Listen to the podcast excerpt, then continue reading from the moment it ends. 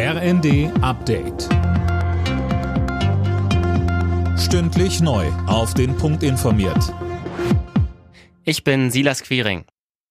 Hitze und Brände haben Teile von West- und Südeuropa weiter fest im Griff. Beispielsweise Frankreich, Italien und Griechenland haben weiter mit Waldbränden zu kämpfen. Feuerwehrleute sind im Dauereinsatz. Tausende Menschen mussten bereits in Sicherheit gebracht werden.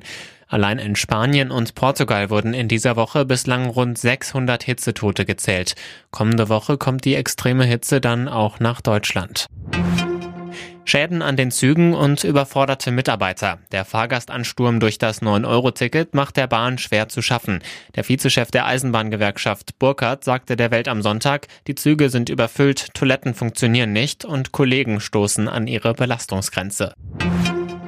Die USA wollen im Nahen Osten nicht Staaten wie China, Russland oder dem Iran das Feld überlassen. Sein Land werde sich nicht abwenden, sagte Joe Biden bei seinem Besuch in Saudi-Arabien. Mehr von Fabian Hoffmann. Biden sagte weiter, man werde auch nicht zulassen, dass ein Vakuum entsteht und von diesen Staaten ausgefüllt werden könnte. Um die seit Monaten angespannten Beziehungen zu den Vereinigten Arabischen Emiraten zu verbessern, lud Biden deren Präsident in die USA ein. Der Golfstaat, der auch als Standort für das US-Militär dient, pflegt zunehmend wirtschaftlich wirtschaftliche und politische Beziehungen zu Russland. Bei einer UN-Resolution gegen den russischen Einmarsch in die Ukraine hatten sich die Emirate enthalten.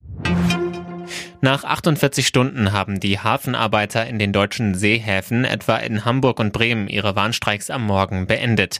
Die Gewerkschaft Verdi hatte zu dem Streik aufgerufen, nachdem die siebte Verhandlungsrunde um mehr Geld mit der Arbeitgeberseite ins Leere gelaufen war.